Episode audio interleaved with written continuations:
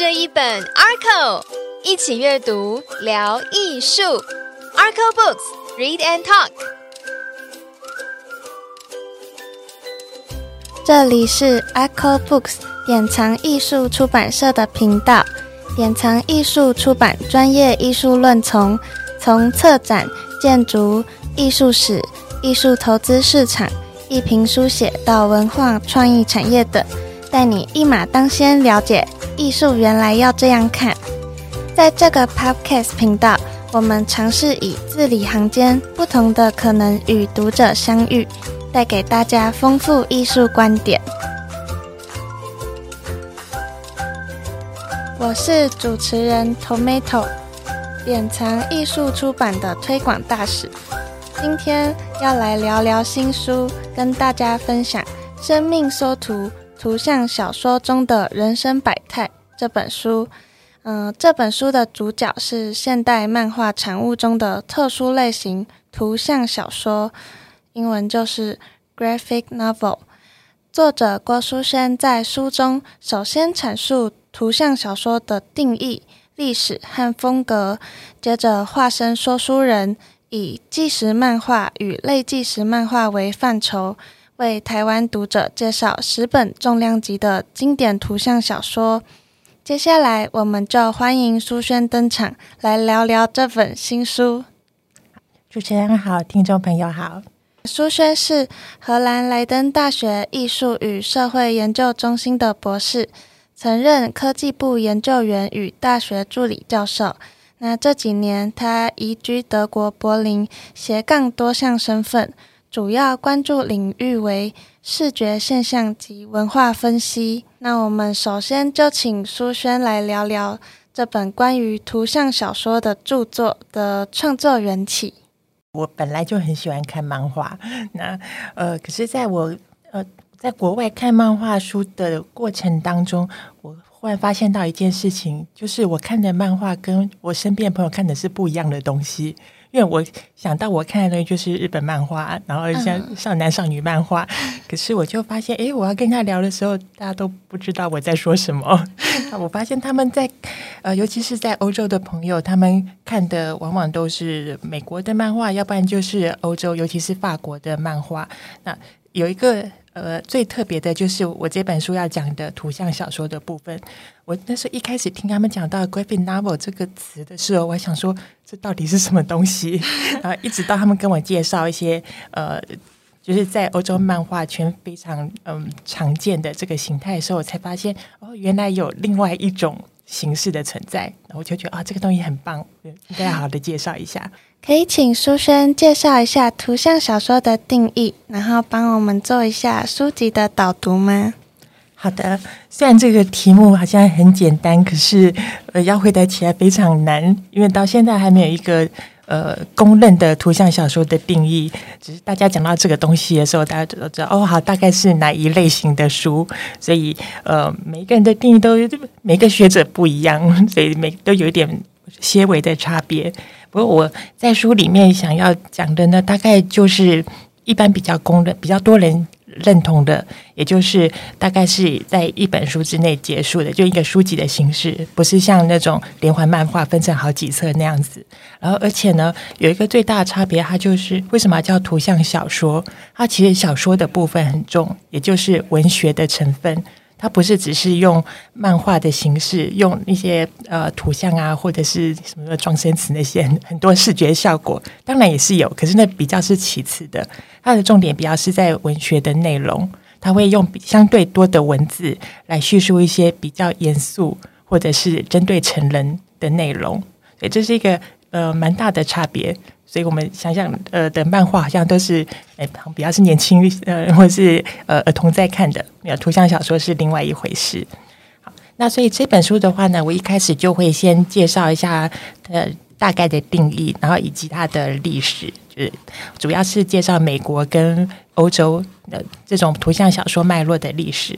那亚洲的部分我比较没有介绍，但亚洲的话也是有。但我想说，我。嗯，身为台湾的读者们，对于日本漫画本来就已经比较熟悉了，而且那是一个很另外一个专业的学问，应该是轮不到我来介绍。所以，而且坊间已经有非常多专注了。所以在介绍这些嗯嗯欧美的历史发展之后呢，接下来就会再介绍呃图像小说里面会注意到的图文的形式，或是一些比较嗯在内容呃尤其在形式上面比较特别的地方。那第二部分呢，就是介绍呃这里面的十本作品，就是我自己选出来我觉得具代表性的作品。是那选择。这十本图像小说做介绍是有什么理由或是想法脉络呢？图像小说这这么多，呃，当然没有办法只是选出十本。就算我现在就是好不容易呃思考了很久，选出这十本之后呢，一定会也会有人反对。他说：“你怎么可以没有选这一本？”或者是我觉得这一本就是 还好不怎么样，就当然一定会有。不过我这本呢。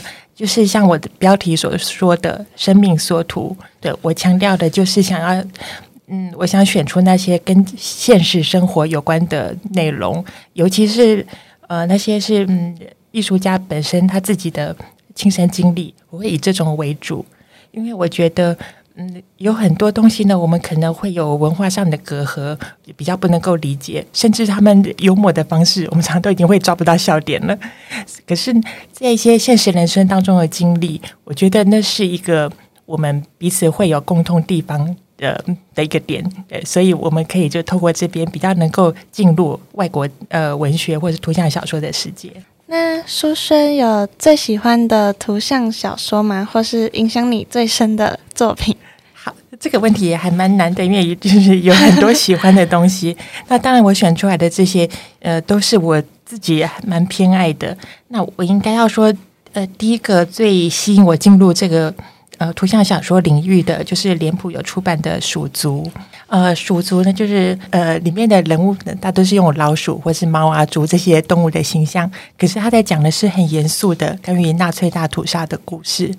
所以我第一次看到的时候，我非常的吃惊，我没有想到这个题材可以画成漫画，呃，并且呢，他刻意利用这些动物的角色来让这些应该要很严肃、很痛苦的东西，让他有一种距离感。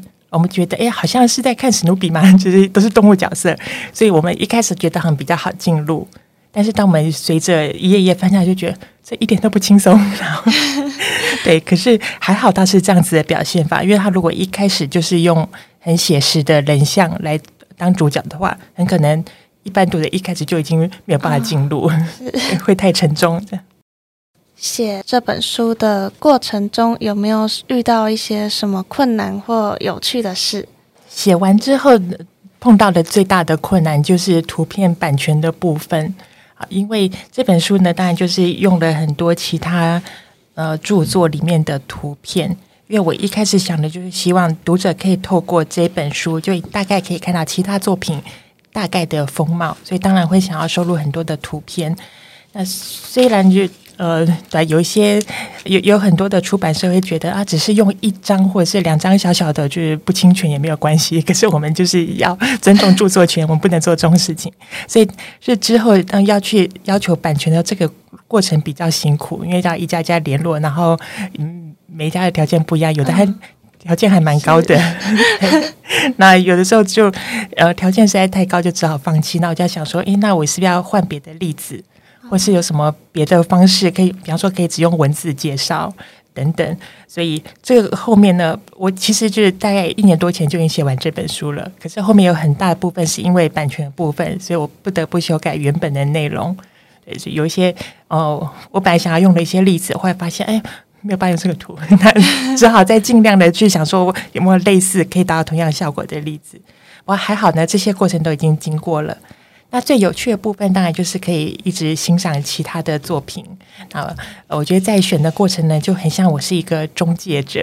哎，这些这些读呃这些读物呢，可能对台湾的读者都相对陌生。那我觉得好像一个桥梁的角色，我觉得自己非常的重要，觉得很开心。对，书生现在在德国，对国内外图像小说的创作与市场发展的。观察有什么样的想法呢？因为我现在是人住在德国，所以我只能针对欧洲部分来介绍。那我相信在美国那是一个完全不一样的世界。是那那个我就比较没有办法用亲身经历来呃介绍。那我自己的感觉是，十年前我就对这个题目很有兴趣。那那个时候的差别比现在更大。就比方说，我们这边几乎就没有什么是图像小说的中译版。那现在已经就越来越多了，我很高兴看到这件事情。那在国外的话呢，当初也只是呃十年十多年前，也只是刚开始呃接触到日本漫画。啊，那个当时那个年代，可能就比较年轻的读者就已经不太熟悉。那时候他们就才刚接触，那时候最红的像《麒麟王》啊这些东西，现在还是很有名吧？对对是好，所以他们那时候才刚接触到这些什么呃，像《海贼王》那是永远就是 永远都经典，就是他们都才刚开始接触，所以他们觉得哇，这是一个好有。东方风情 的东西，所以那时候他们才开始所谓的就是 manga manga 热，嗯，那个时候对他们来说很新奇的东西。那到现在十多年后呢，他们已经越来越能够接受有另外一个 manga 的存在啊。所以我现在像像去书店或者去图书馆，几乎都会看到有专门的 manga 一区，所以然后有翻成就是各地当地的文字，所以在那边已经很习惯接受是呃，就是亚洲这边过去的那。台湾呢，就是还在努力 引进国外的东西。对，那在创作的部分呢，我觉得，呃，可能针对图像小说的话，嗯，在欧洲可能已经比较习惯这样子的形式，所以那边的出版社可以不害怕各种可能的题材。那在国内出版社可能就是还会要考虑一下，嗯，就是受欢迎度或者是大众的接受度。对，没错，在台湾也。越来越多图像小说的创作者和读者，那可以请苏轩给正在研究或创作图像小说的大家一点鼓励或建议吗？我自己是作为一个爱好者，然后可能可以算是研究者。那在创作的过程呢，我比较没有亲身经历到创作的，呃。的体验，但但是我想说，我可以给的鼓励呢，就是他不要觉得自己是很小众的，因为我觉得他们读者呢很乐于接受新的东西。对，一旦有人开始注意到呢，我就就会慢慢的开始拓展。那像以前都会觉得这些东西好像没有办法卖的，现在都开始有一些读者，所以我觉得要继续坚持下去。那。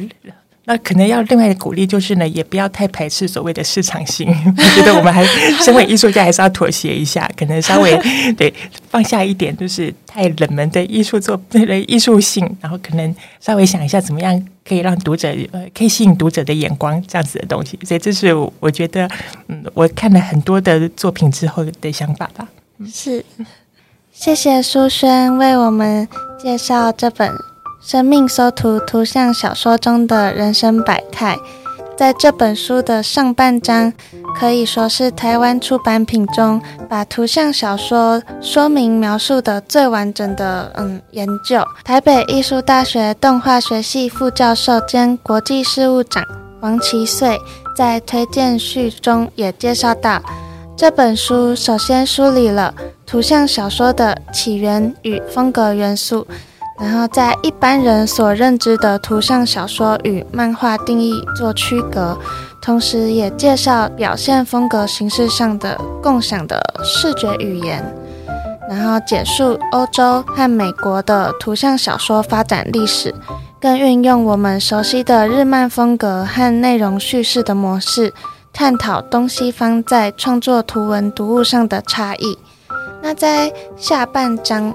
很精彩的部分是，书轩介绍了经典的纪实类图像小说，分成社会写实、历史反思、文化冲击、自我追寻与记忆创伤等主题，举出作品范例，介绍嗯故事的大纲，然后创作的作者与创作背景，还有以值得一读的特色为题。点出每一本图像小说成为经典和极具重要性的理由，最后以图版赏析做总结，让我们看到图像小说中有趣的框线形式、对话框、图片和文字之间变化多端的运用。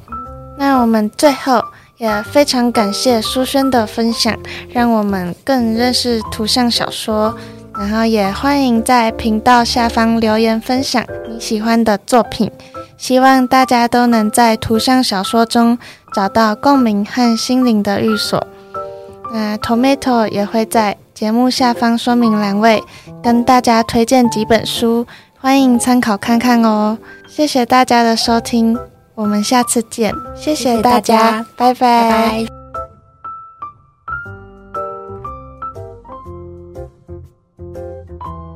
那舒轩是艺术与社会研究中心的博士，想问舒轩，嗯，对你来说，艺术是什么呢？对我来说的话，艺术就是可以发掘生命中另外一个面向的媒介。等下，张很奇怪。